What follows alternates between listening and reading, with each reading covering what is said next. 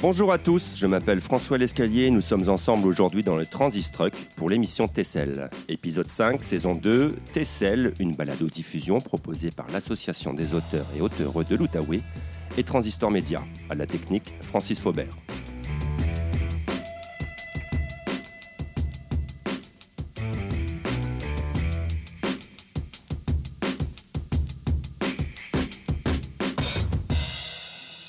Alors aujourd'hui, avec nos deux invités, Fred Abel et Louis-Antoine Blanchette, nous allons explorer les liens entre patrimoine et littérature dans la région de l'Outaouais. Nous allons remonter le temps, mais aussi s'ancrer dans le présent, voir comment le patrimoine d'aujourd'hui ne sera pas forcément celui de demain, et voir comment le patrimoine nourrit la création littéraire. Bienvenue Louis-Antoine Blanchette et Fred Abel. Je suis très heureux de vous recevoir aujourd'hui. Merci. Est-ce que vous êtes bien installé dans le camion Oui. Ah oui, c'est confortable ici. Alors parfait. Alors ici on est au cœur du sentier culturel de Gatineau, entouré d'œuvres murales, et on a une tradition à respecter à Tessel, c'est de faire réagir nos invités à la citation inscrite sur le mur là, juste en face de vous, une citation de Marjolaine Beauchamp. Je vous la lis. Vous êtes ici au seuil de l'inconnu à un tout petit pas du reste de votre vie. À titre personnel, que vous inspirent ces mots? Ben, ça nous dit d'abord, euh, moi, ça évoque que le temps coule, continue, c'est fluide, puis c'est pas arrêté. Puis on en fait partie. À quelque part, l'histoire est, écrite pour ce qui est du passé, mais le futur, on en fait plus partie que le passé, je pense. Puis souvent, euh, pendant qu'on pendant qu'on s'en rend pas compte, l'histoire est en train de s'écrire, puis ben, on fait partie de cette écriture-là. Et toi, Louis-Antoine Euh, ouais, ben en fait, euh, ça prenait bien celui qui travaille en patrimoine pour répondre à quelque chose qui n'a rien à voir avec le patrimoine. Euh, pour moi, ce que ça évoque, euh, c'est. Ben, je pense qu'il y a des moments dans une vie où tu, vas être placé devant une situation ou une opportunité qui, qui peut faire peur un peu. Puis, je dirais pas qu'il faut pas avoir peur. Je pense que c'est parfaitement naturel d'avoir peur devant. D'être placé devant une situation ou une opportunité que tu dois prendre, puis une décision que tu dois prendre maintenant.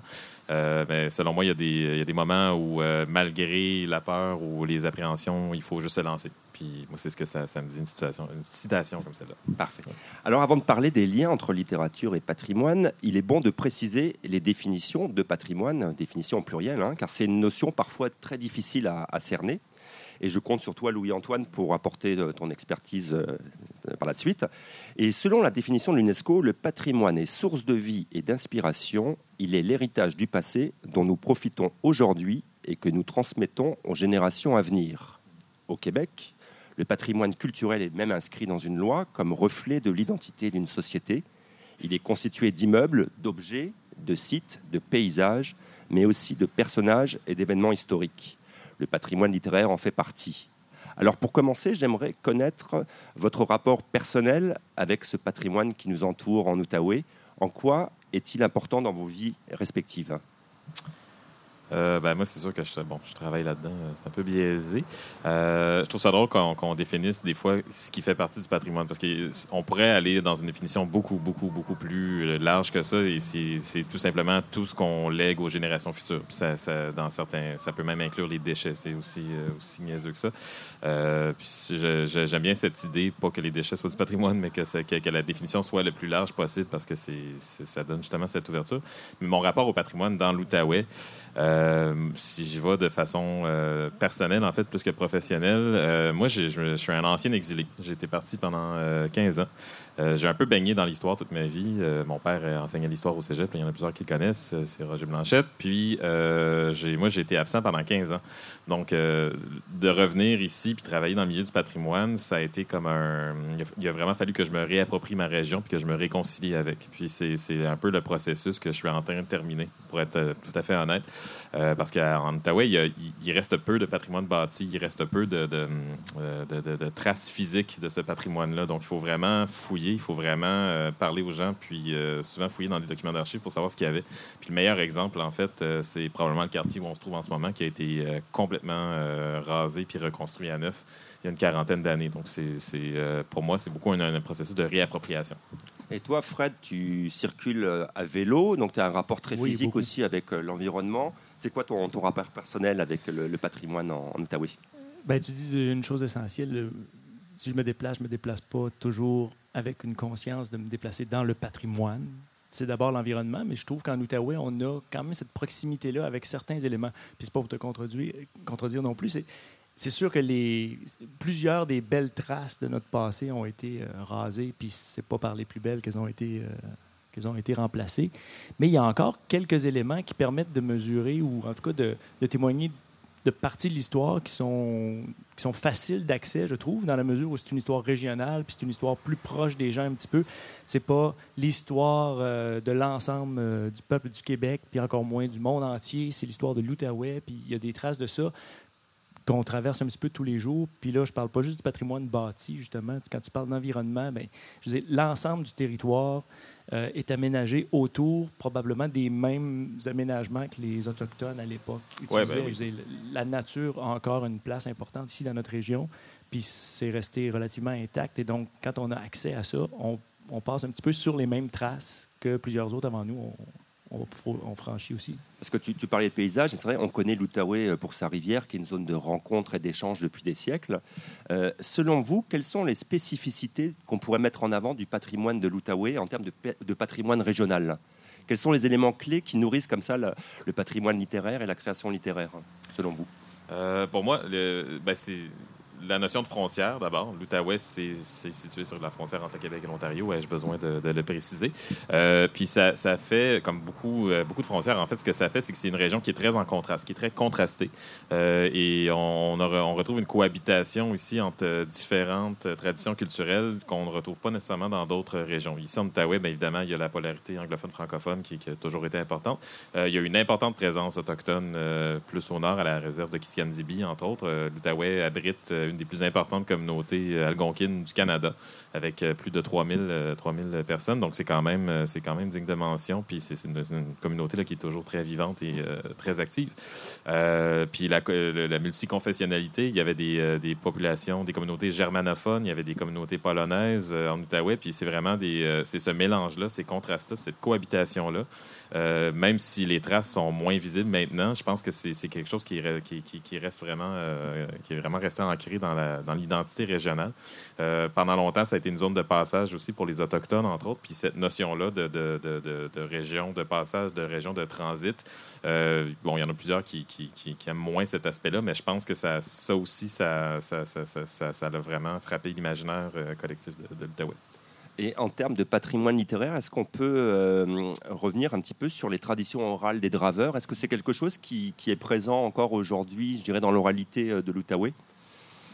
Pas facilement palpable, je dirais, à moins d'aller dans les archives euh, du Musée canadien de l'histoire. on n'en trouve pas particulièrement facilement, je dirais. Ben, en fait, c'est ça, ça revient à la notion de passage puis de région transport. En fait, les camps de bûcherons, c'était pas des endroits où on s'établissait de façon permanente. Donc, c'était des, des, gens de partout au Québec, puis même partout au Canada. Euh, souvent des gens d'origine euh, francophone ou irlandaise ou euh, qui, se mélangeaient. Puis ces, ces, traditions orales-là sont nées de cette rencontre-là, de ces rencontres-là temporaires dans les camps de bûcherons. Mais tous ces gens-là sont tournaient chez eux après, puis c'est pas quelque chose qui restait. Donc, je suis pas sûr que c'est quelque chose de palpable, mais c'est sûr que ça fait partie. on peut pas ne pas le mentionner, ça, c'est clair. Non, puis peut-être qu'on a aussi le même réflexe de, souvent de, ramener la définition à des choses très précises. Puis là, cette histoire-là a quelques traces. Je veux dire, il y a un passé industriel euh, assez euh, facilement retraçable en Outaouais. Puis on oublie peut-être des fois un peu les, pans plus larges. On a tendance à faire, selon moi, un peu la même chose avec les notions de culture. souvent, c'est résumé à ce qui est artistique. Alors que dans le fond, la culture, c'est aussi tout ce qui définit euh, un mode de vie.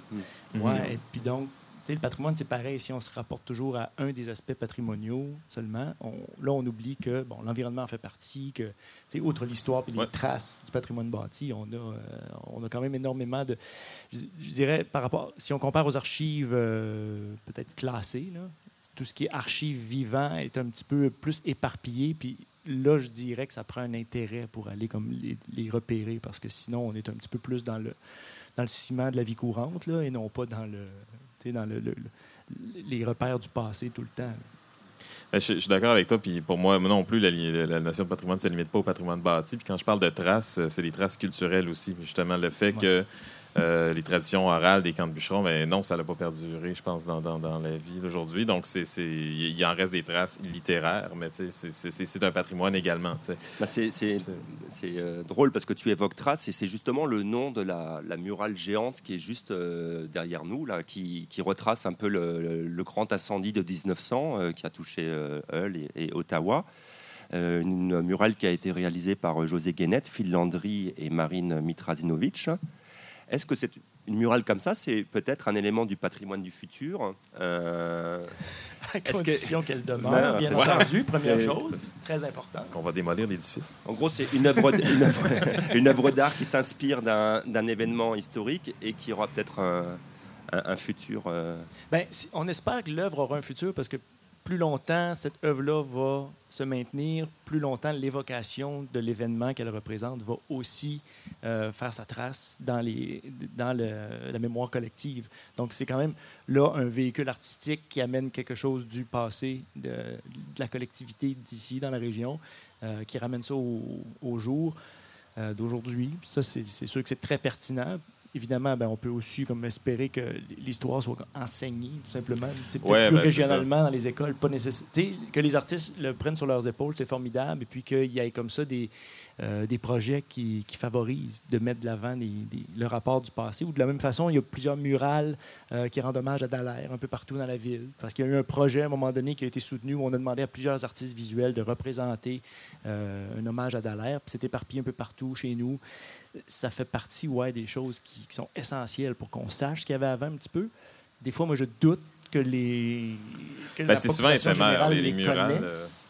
J'espère que je me trompe un peu, mais quand on vient au centre-ville, puis que justement on se retrouve dans euh, la panoplie d'édifices gouvernementaux, puis on se retrouve donc dans plus de ciment que d'œuvres, ben, c'est difficile un petit peu d'aller euh, d'aller baigner dans l'histoire. Alors que là, avec le sentier culturel, évidemment, ça, ça a tendance à. Ça revire la tendance un petit peu c'est là que c'est important. Mais les murales, c'est quand même, malheureusement, c'est souvent éphémère. Donc, je ne sais pas à quel point ça va faire partie euh, du patrimoine euh, du futur.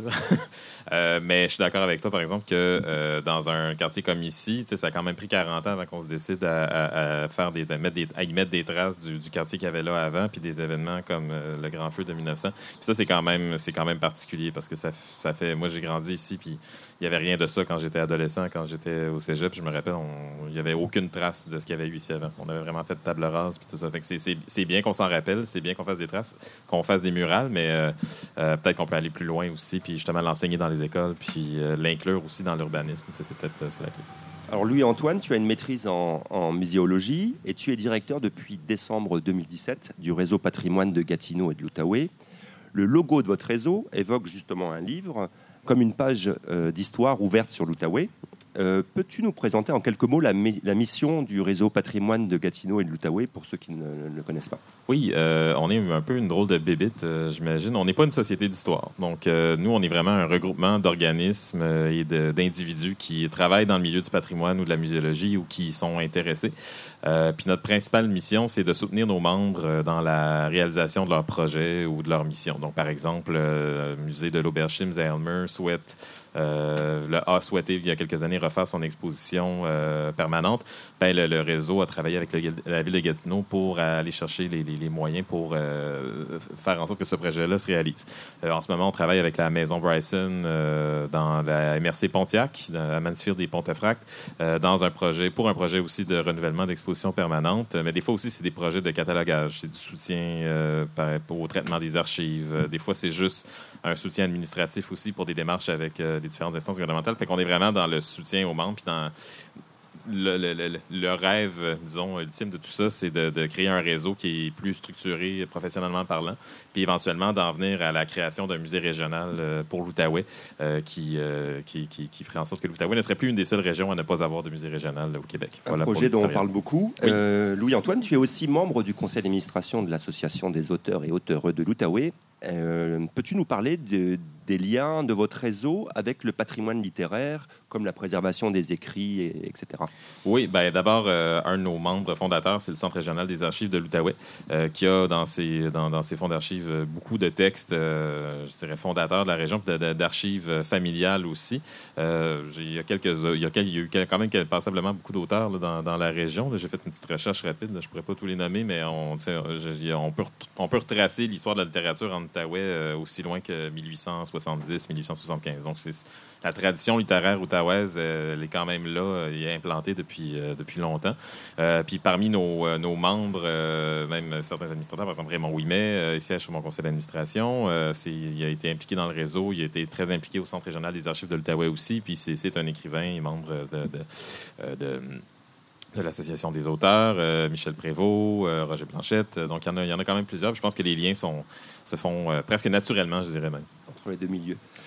on l'aura compris, la littérature a sa place dans le patrimoine culturel de la région, mais le patrimoine peut aussi nourrir la création. Alors je me tourne vers toi, Fred. tu es très actif sur les scènes régionales et provinciales en tant que slammer, acteur, musicien, poète. Toi-même, avec humour, tu te considères comme un idéateur pluridisciplinaire, un cavalier à cheval sur la création. Rien que ça. Ben oui. Ah ben, c'est rien que ça, en fait, euh, une vie d'artiste. Hein.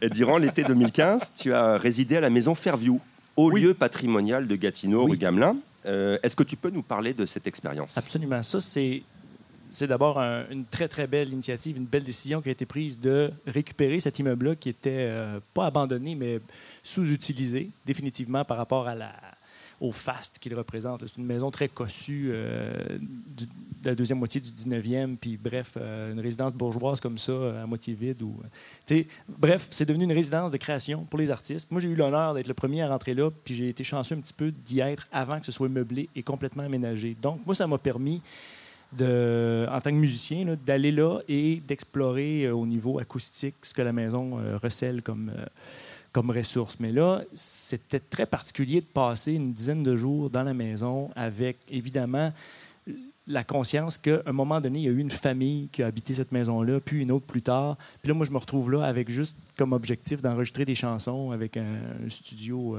éphémère. Puis... Donc, je dirais pas que les sujets nécessairement de ce que j'avais à faire avaient un lien avec l'histoire, sauf que, sais, à des moments, je commençais à me dire peut-être qu'il y a encore des vibrations dans cette maison-là de la première épouse euh, de Madame Aaron, qui a donné son nom au boulevard du côté d'Ottawa, était une cantatrice. Donc, était l'épouse euh, de M. Scott qui vivait dans cette maison-là. Puis donc, je me suis dit, probablement qu'un jour, cette femme-là a chanté dans son salon ou dans sa chambre ou quoi que ce soit, avant que ce soit mon tour de le faire. Fait c'est surtout très, très, très gratifiant quelque part. Puis, tu sais, je ne peux pas vous raconter tout simplement tout le processus. J'ai enregistré la musique, ça se résume quand même à, ça simplement. Mais au bout du compte, l'ensemble du, du projet, ou en tout cas l'ensemble de l'ambition que la ville a eue pour la maison Fairview, fait en sorte que c'est maintenant un lieu d'inspiration un peu forcée. peu importe l'histoire qu'elle recèle, maintenant, il y a quelque chose pour le futur. Il y a des legs qui vont se créer dans cette maison-là. ça, c'est formidable parce qu'en plus, c'est situé dans un parc qui est l'ancien domaine du propriétaire. C'est absolument fabuleux, c'est beau et tout. Donc, il y a un petit quelque chose qui fait... Là, il y a, comme une, ligne très mince entre les projets, les opportunités, puis le sujet d'inspiration comme tel. le, lieu. le, lieu. est inspirant. C'est pas nécessairement l'histoire du lieu, mais c'est clairement un endroit porteur. Puis ce qui est beau dans l'histoire, c'est que maintenant, les artistes qui vont aller en création dans ce lieu-là vont aussi participer à euh, à ce que, ce que l'histoire qui s'écrit par rapport à cette maison-là ait bon, un peu plus d'envergure. Peut-être que si c'était. Euh, il y a eu quelques graffiteurs hein, qui se sont essayés à rendre ça beau, mais on s'entend que c'était peut-être moins euh, formel comme, appréhension artistique. Tu, aimes les lieux, on l'aura compris, hein, mais les, les, grands hommes de la région t'inspirent aussi, les hommes forts. je veux parler de Joe Montferrand. Hein. Oui. Alors, peux-tu nous parler un peu de cette rencontre avec ce personnage légendaire Comment tu as, tu as travaillé pour, euh, pour euh, avoir accès à des informations euh, sur, sur ce ben, personnage? écoute, au niveau de la recherche, je n'ai pas besoin de. je veux dire, j'ai lu quelques biographies, c'est pas plus compliqué que ça. Puis à un moment donné, l'intérêt est venu de parler de cet homme-là parce qu'il fait partie euh, il fait partie de la culture populaire alentour. Il y a une légende en arrière de ce personnage-là. Puis s'il y a une légende, ben, c'est parce qu'il a existé, puis il a été plus grand que nature de son vivant, mais il y a des traces qui ont été laissées, puis des gens ont raconté ce qu'il a fait, puis si ça a été de la tradition orale au départ, puis ensuite des récits, puis euh, il y a sûrement des archives plus officielles au niveau de, de, toute sa situation. Bon, toutes ces choses-là font que c'est un personnage intéressant qui est accessible aussi aujourd'hui. Là, c'est vrai que dans ce cas-ci, ça a été un sujet d'inspiration direct, puis c'est très, très riche parce que c'est une époque justement marquante pour la région. Fait que lui-même représente une grande partie de ce que l'époque de l'industrie du bois était. Puis, tu sais, Joe Montferrand, on, le connaît, mais on, le connaît-tu tant que ça, dans la mesure où, euh, tu sais, c'est un édifice euh, gouvernemental euh, qui abrite la magistrature du provincial, mais à quelque part, tu sais, on voit son nom étiqueté à plusieurs choses, mais qu'est-ce qu'il a fait vraiment? Ben voilà, tu sais, lui, dans les bois, s'il n'y a pas eu tant de traces qui ont été laissées, il a quand même fait sa marque de son temps. Puis c'est un exemple de quelqu'un qui a été capable, évidemment, déjà de son vivant de, de, créer du remous. Donc, c'est certain qu'il a laissé plus de traces que les autres draveurs ou les autres gars de chantier. Ouais, Après, ben c'est sûr que c'est intéressant. C'est plus intéressant de s'attarder à un personnage comme lui que juste l'ensemble général. Mais ça, c'est une, une tournure personnelle, vraiment pour mettre en relief une légende, une époque, un, un environnement qui révolue aujourd'hui. Ben, moi, je. Ouais, ben Joe Monferrand, en fait, ce qui est drôle, c'est qu'il y en a beaucoup qui pensent que c'est un mythe, qui n'a pas vraiment existé, alors qu'on sait très bien qu'il n'y aurait pas d'édifice à son nom au gouvernement du Québec s'il avait pas existé. Mais tu sais, ça, c'est un, des euh, un des rares euh, personnages, je pense, de la région qui, qui, fait, qui fait maintenant partie de l'imaginaire collectif québécois. On n'en a pas beaucoup euh, qui viennent de l'Outaouais, mais en faisant une petite recherche. Il n'y a pas d'Outaouais non plus. Hein. C'est un Montréalais ben, qui est travailler dans les terres au nord d'Outaouais. Comme c'était souvent le cas. C'est pas grave, c'est pas grave. C'est ça, mais de toute façon c'est une, région jeune. L'Outaouais, c'est une région jeune de toute façon. Donc, euh, la plupart des gens euh, qui sont venus s'établir ici arrivaient d'autres régions. C'est tout à fait. Euh, c'est un peu le cas encore, je crois, avec la fonction publique, non? C'était le cas pour ma propre famille même. Donc, voilà. Mais c'est juste que j'ai trouvé intéressant quand même. il y, en a dont, on parle moins ou on parle moins maintenant, mais qui sont quand même dignes de mention parmi les auteurs, entre autres. Une certaine Lorette, Larocque, mieux connue sous le nom de Jean Després, qui est quand même une des une, un des grands noms dans le théâtre et la littérature euh, québécoise euh, de la première moitié du 20e siècle. Euh, c'est elle qui a fondé, je pense, l'école de théâtre d'Ottawa. Je ne sais pas si c'est ça le nom exact, mais c'est en tout cas, c'est rattaché à l'Université d'Ottawa. Elle a fondé aussi une institution théâtrale à Montréal, quand même importante. Son mari, Jacques Auger, qui est un Français, qui a laissé son nom au Centre Jacques Auger, qui est l'édifice où je travaille. Donc, tout est dans tout. mais il y en a quand même plusieurs comme ça. Antonio Desjardins, bon, qui est moins connu, mais qui était quand même un poète qui, a publié là, au début du 20e siècle, qui avait un peu boudé par la critique, mais euh, bon, qui avait quand même une carrière intéressante. Euh, Clara Lanctot, euh, ça, c'est début 20e siècle. Elle était aveugle. Elle rédigeait des recueils de poèmes en braille qui étaient ensuite publiés en, français, imprimés en français. Ben, elle n'écrivait pas tellement sur l'Outaouais, mais c'est quand même quelqu'un qui, est né à Hull. Donc, il y a plusieurs exemples comme ça, quand même, qu'on connaît moins ou que qu'on devrait connaître plus, comme Jean Després. Mais c'est ça, je pense qu'il y, y, a lieu quand même de fouiller justement dans cette histoire littéraire-là qui est souvent méconnue parce que, bon, finit souvent par se faire éclipser par Montréal ou Québec, euh, qu'on le veuille ou non. tu parlais de Clara Langto? Euh, mm-hmm. on pourrait aussi parler moi, de la volonté d'impliquer les citoyens dans le, dans le nom de la future grande bibliothèque, parce qu'elle elle est dans, dans les, quatre euh, noms de femmes de, la région qui ont marqué, marqué la région pour, pour donner un, nouveau nom à, cette bibliothèque du plateau. Alors, selon vous, quelles sont les, les pistes à explorer pour renforcer encore les liens entre patrimoine et création littéraire? Vaste question. Ben, oui, vaste, puis en même temps, ben, pour éviter d'y répondre, franchement, pour, euh, pour, détourner un tout petit peu euh, le sujet, je veux te dire qu'il faut quand même toujours faire la part, puis je parle peut-être personnellement plus que pour les artistes en, général, mais il faut faire la part entre le, citoyen qui a comme fonction dans la cité d'être euh, hein, troubadour dans les arts, peu importe la discipline, et donc de choisir ses sujets et comme personne humaine de décider qu'est-ce qu'il véhicule. Alors, quelqu'un voudrait nous parler de science-fiction, ça va probablement être plus proche du futur.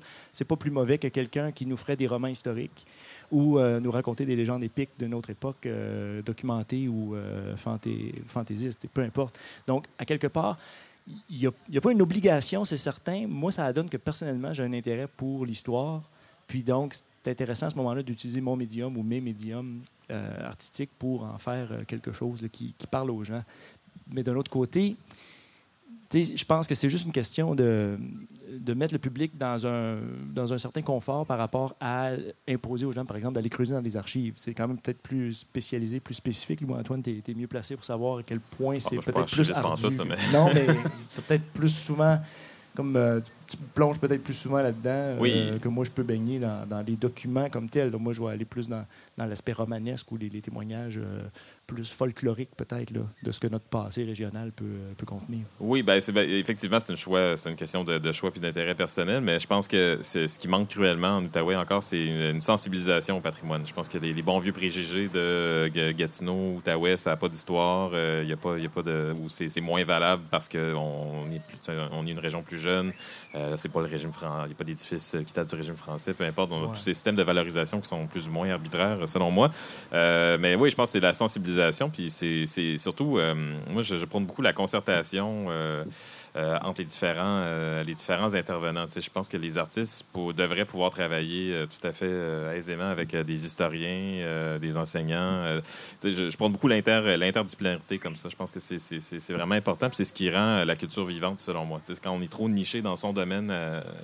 Euh, dans son domaine bien précis, ben on parle pas aux autres, on, on regarde pas ce qui est autour de nous. Puis des fois, ben, les perspectives peuvent changer quand on décide de parler à quelqu'un qui est dans un autre domaine, qui peut être connexe, mais qui est pas tout à fait le nôtre. Donc, moi, c'est- très vaste et vague ce que je dis là, mais je prône beaucoup l'interdisciplinarité et la concertation pour euh, J'aime développer beaucoup l'idée. Puis, je- en fait, moi, je pense que l'histoire aussi régionale, plutôt que de la mépriser, parce qu'on n'a aucune raison de le faire, selon moi, là, ça vaut ce que ça vaut, même si c'est plus jeune, même si c'est moins gros que Montréal, que l'Europe.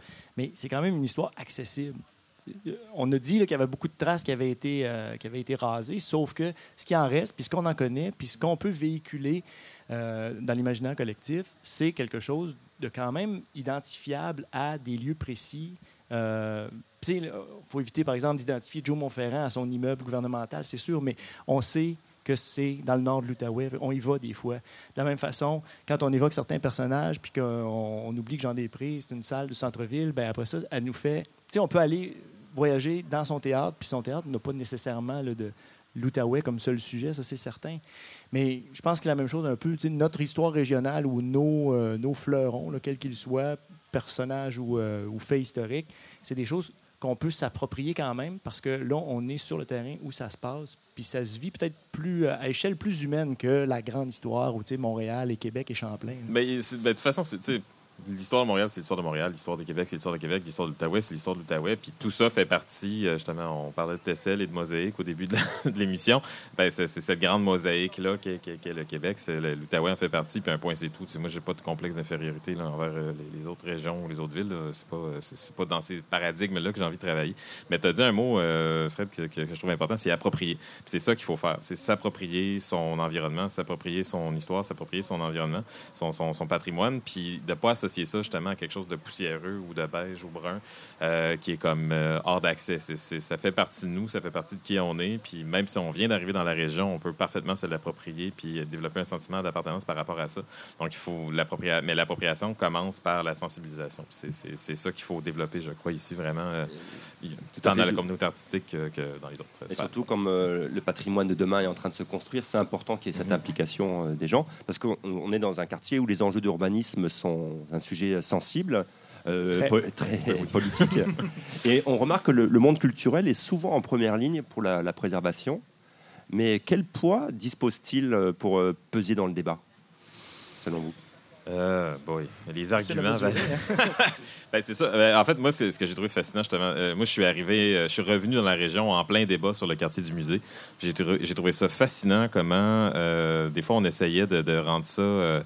Euh, présenter ça comme étant les, méchants citoyens contre les bons entrepreneurs qui voulaient juste développer la ville ou inversement, les, les- bons citoyens qui voulaient défendre la ville des méchants entrepreneurs. Puis à un moment donné, les deux peuvent aussi se parler, puis les deux, les deux peuvent aussi travailler ensemble. Puis je, je- trouve ça particulier, cette polarisation-là. Il me semble que a tous intérêt à, développer un centre-ville plus dynamique. C'est pas vrai qu'une tour du gouvernement, une, autre tour du gouvernement va, va am- va amener plus de dynamisme dans ces centres-villes-là.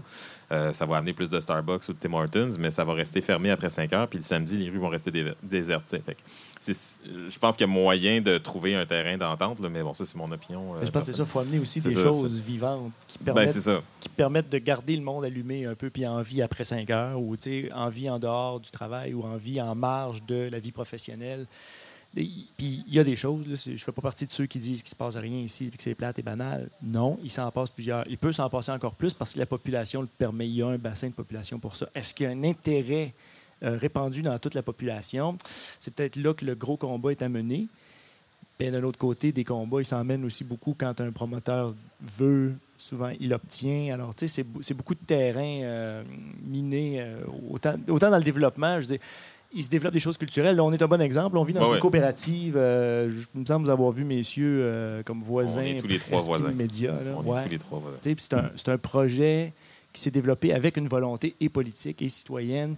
Et donc, là, maintenant, il y a des artistes qui sont logés dans un immeuble d'une cinquantaine de logements au centre-ville, tous à la même adresse. Ce qui est fantastique parce que ça, va, ça, ça a une certaine dynamique de, de voisinage qui n'existait pas avant. Oui bon, évidemment, c'est très utilitaire aussi. Je ne peux pas dire que soudainement, là, euh, le centre-ville est plus vivant parce que tous les artistes, ou en tout cas une partie des artistes de la région logent à la même sont tous réunis dans le même édifice, donc voilà. c'est où on reste maintenant. mais, euh, mais, aussi, si on regarde, pour revenir dans la notion de patrimoine, si on regarde l'histoire des, des, des, des, quartiers qui ont, qui, ont, qui ont, vraiment fait développer la vie culturelle des villes, que ce soit à Montréal ou dans d'autres dans, d'autres villes, ça, ça a presque toujours commencé par une revitalisation sur le plan culturel. Ça a presque toujours commencé par l'arrivée d'étudiants ou d'artistes dans un, dans un quartier qui, où ça coûtait pas trop cher ou à, proximité du centre-ville, qui ont commencé à développer des ateliers, des boutiques, euh, puis à s'investir localement. Puis tous ces projets, tous ces quartiers qui sont revitalisés, puis même les quartiers qui se gentrifient, ça commence presque toujours par les artistes, ça commence presque toujours par la, culture. Donc c'est la clé, puis c'est pas... Euh, c'est ça, c'est vraiment, vraiment ça. C'est le meilleur facteur de développement pour moi dans une ville, dans une communauté, c'est la culture. Alors là, on va vitaliser culturellement le Transit Truck, parce que nous, arrivons à la fin de l'émission, et nous allons pouvoir écouter deux lectures. Euh, Louis, on commence par toi. Euh, qu'as-tu choisi? Euh, J'ai choisi un extrait de Tuxedo Kid, qui est un, un livre paru, qui a été publié par Raymond Ouimet en 2018. Euh, je voulais un extrait qui a paru euh, dans le journal Le Droit, euh, je sais le 1er février 2018, très précisément, juste avant sa sortie. Là, je pense que mon imprimante m'a joué des tours et qu'il manque des petits bouts, donc je suis désolé, ça va peut-être sembler un peu saccadé, mais c'est pas grave, j'ai une voix radiophonique, ça va rendre le tout plus agréable. On t'écoute.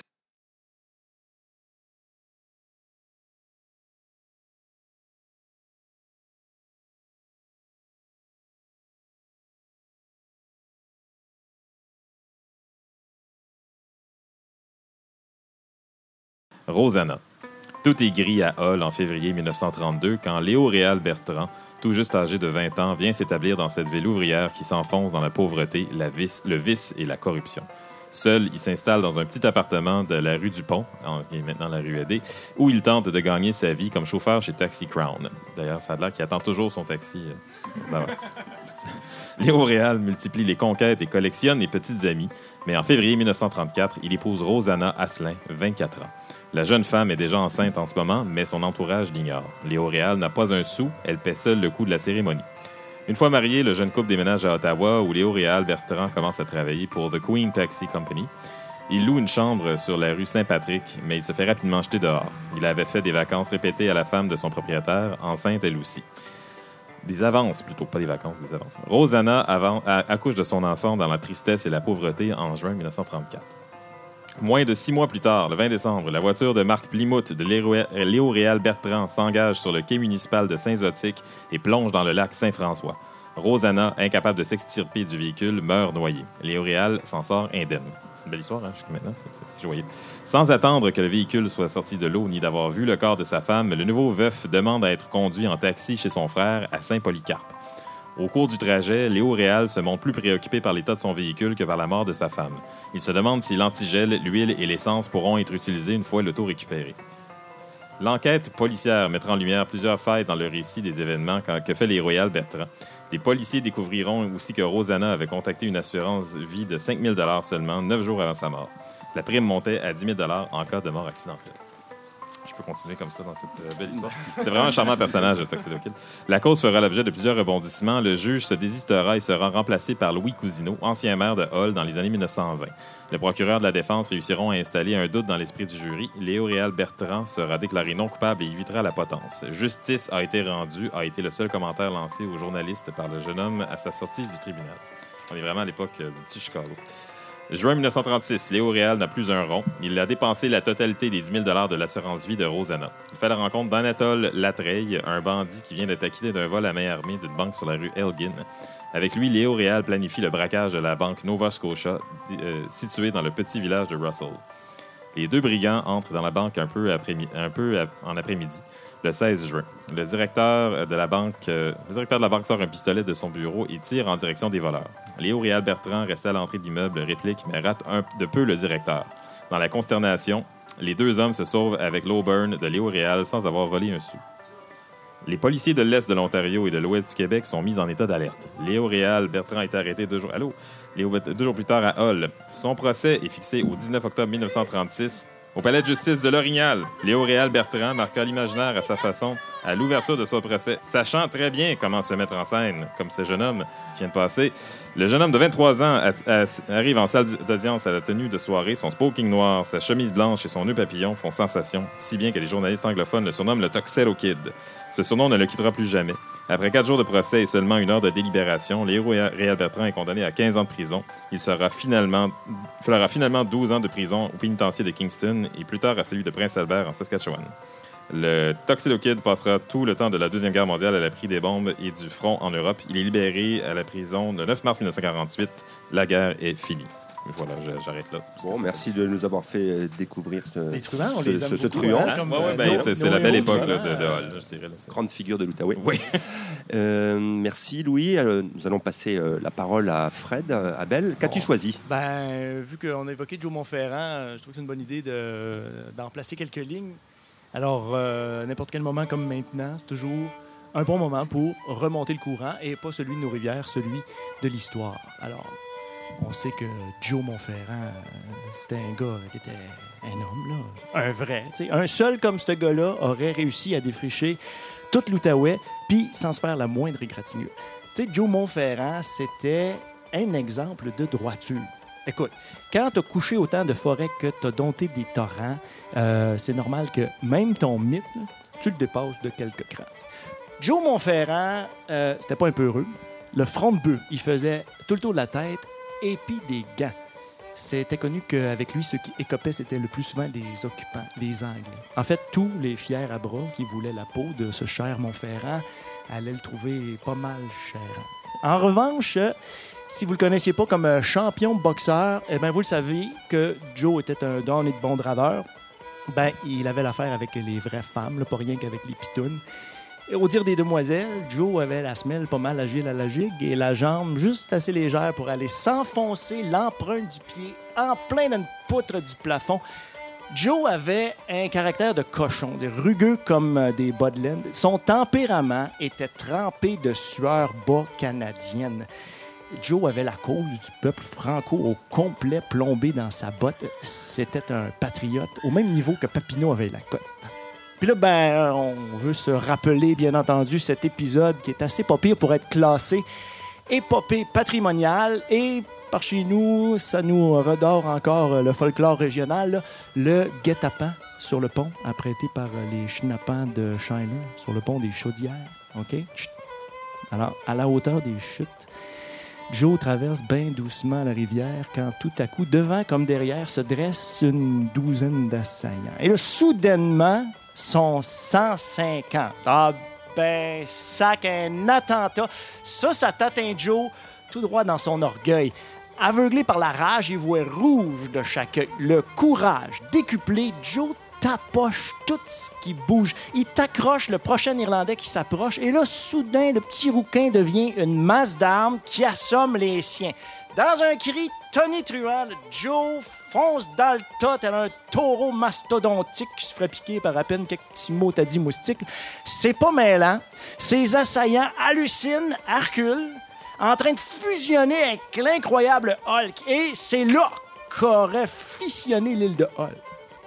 Ou peut-être pas, mais vous comprendrez que, selon moi, maintenant, ça prend un peu plus qu'une euh, statue empreinte de verdure à la sortie de l'autoroute, ou même un édifice qui abrite la magistrature, si on veut édifier toute la stature, la stature, dis-je bien, du grand Joe Montferrand. Merci beaucoup, Fred Abel. Merci, Louis-Antoine Blanchette. C'est la fin de ce sixième épisode de Tessel, saison 2, une balado-diffusion proposée par l'Association des auteurs et auteurs de l'Outaouais, en partenariat avec Transistor Média et avec le soutien de la ville de Gatineau, du Conseil des arts et des lettres du Québec et du Conseil des arts du Canada. Rendez-vous la semaine prochaine, même heure, même lieu, pour parler cette fois d'ici et d'ailleurs, source d'inspiration, avec Luenas Hassani et Yao Asoka. D'ici là, bonne lecture, au revoir.